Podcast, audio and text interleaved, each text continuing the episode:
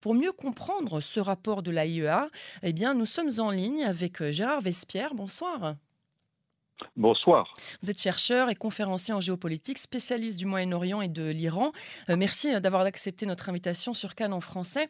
Euh, Gérard Vespierre, dans ce document de l'AIEA, on apprend que l'Iran a informé l'agence onusienne de son intention d'utiliser des équipements spécifiques pour enrichir son uranium, enrichir pardon, son uranium jusqu'à 20%. concrètement, qu'est-ce qui manque en fait à l'Iran pour atteindre la bombe nucléaire? Il manque encore euh, un certain nombre de dizaines de pourcents, n'est-ce pas? Il faut mm. que euh, l'uranium soit enrichi euh, en uranium 235, si ma mémoire est bonne, donc jusqu'à 95 à 90 Donc on est, si on peut prendre cette comparaison par rapport à une course dans un stade, soit dans le virage, soit à la sortie du virage, soit dans au début de la dernière ligne droite il est bien évident que euh, euh, l'Iran se rapproche euh, petit à petit du, seuil nucléaire. Alors, il faut un, taux effectivement d'enrichissement et puis aussi il faut un certain volume de cet uranium pour pouvoir disposer des capacités technologiques de, produire une bombe. Donc ça fait déjà un certain nombre de, mois que cette course est lancée depuis que effectivement le gouvernement de Donald Trump est sorti du GCPOA. Hmm. Et donc, euh, concrètement, donc cela veut dire que l'Iran continue évidemment à enrichir et ne s'en cache pas euh, l'uranium. Euh, est-ce qu'on doit s'inquiéter aujourd'hui de ce rapport qui a été divulgué à la presse de l'AIEA? Alors, c'est pas la première fois. Depuis, disons, déjà deux ans, les Iraniens donc effectivement, dans un effort, dans un premier temps, de faire lever les sanctions, ont annoncé eux-mêmes pour mettre à leur tour la pression sur les États-Unis et sur les puissances européennes, eh bien qu'ils augmentaient euh, leur nombre de centrifugeuses à, titre de, schéma, n'est-ce pas Quand euh, l'accord de 2015 a été euh, signé, l'Iran disposait de 15 000 centrifugeuses et donc l'accord prévoyait de descendre ce niveau à 5 000. Donc, voyez-vous, il y a effectivement eu deux tiers de, réduction des capacités d'enrichissement de l'Iran euh, en 2015, mais depuis lors, euh, l'Iran a remonté progressivement son nombre de centrifugeuses ainsi que la qualité. Euh, on est passé des centrifugeuses dites IR1 à IR4. Donc, on voit qu'il y a une, progression, technologique des capacités. Voilà. Mmh. Alors, est-ce que justement un retour à l'accord de Vienne de 2015, comme tentent de le faire les grandes puissances euh, et Téhéran, et un retour des États-Unis finalement dans cet accord peut réellement freiner le programme nucléaire iranien au vu de tout ce que l'on sait aujourd'hui avec le fait que Téhéran a accéléré euh, l'enrichissement d'uranium?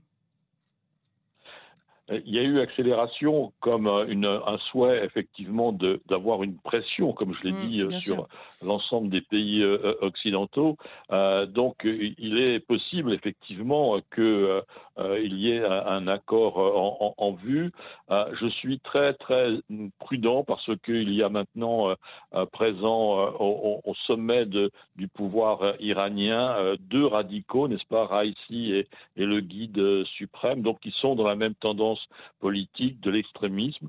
Euh, il y a aussi un autre facteur extérieur dont auquel on ne pense pas, euh, mais euh, Lavrov, le ministre, des Affaires étrangères russe, est venu à, Téhéran il y a un peu plus de 15 jours, et donc je pense que c'est un souhait de la part de la Russie euh, de voir l'Iran ne pas revenir maintenant euh, sur le marché pétrolier. Et s'il y a un accord, eh bien effectivement, une des priorités pour l'Iran, ce serait de repartir dans ses exportations de pétrole. Or, pour le moment, euh, la Russie tient absolument à avoir un pétrole à des prix élevés, c'est essentiel pour son effort de guerre. Et donc là, il y a un facteur extérieur euh, qui n'est pas propice à une négociation ou un aboutissement à court terme, je pense que les Russes veulent retarder euh, la mise en place d'un accord, si tant est qu'ils veuillent un accord. Oui, finalement, la Russie y gagne puisque du coup, l'Europe, par exemple, est dépendante hein, de l'énergie russe pour le, moment et donc c'est un moyen de pression aussi. Gérard Verspierre, on parle de plus en plus d'une alliance militaire entre Israël et des pays arabo-musulmans. D'ailleurs, cette possibilité fait réagir à Téhéran puisqu'hier, le ministère iranien des Affaires étrangères a déclaré qu'un tel pacte de défense entre Israël et des alliés régionaux arabes, sous la direction des États-Unis, ne ferait qu'exacerber les tensions régionales. Est-ce que vous y croyez un tel pacte? Écoutez, je pense qu'il y a, si on regarde avec quelques années de, recul, euh, une stratégie des petits pas. Euh, les premiers petits pas le, ont été le lancement par les États-Unis de cette idée du MESA, Middle East Strategic Alliance, donc qui concerne les pays du Golfe, euh, qui concerne Israël et qui concerne l'Égypte et, la Jordanie. Donc il y a cette volonté de créer effectivement une situation sécuritaire dans un premier temps et militaire dans un deuxième temps d'alliance.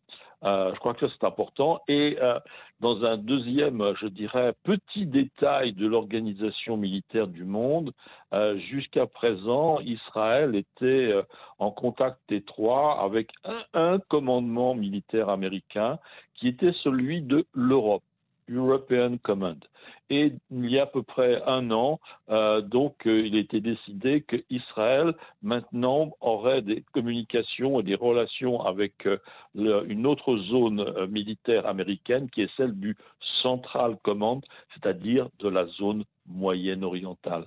Et donc le fait de ramener euh, euh, les communications euh, administratives et militaires d'Israël vis-à-vis des zones de commandement américaines vers le Moyen-Orient est aussi une incitation ou une illustration de cette construction progressive et ce que je l'appelais il y a quelques minutes des petits pas. Mmh, effectivement. En tout cas, on suit de très près, évidemment, sur Canon français, cette progression et cette politique des petits pas au Moyen-Orient. Merci beaucoup, Gérard Vespierre, de nous avoir consacré ces quelques minutes. Je rappelle que vous êtes chercheur et conférencier en géopolitique, spécialiste du Moyen-Orient et de l'Iran. Une bonne soirée à vous. Merci de votre appel. Au revoir.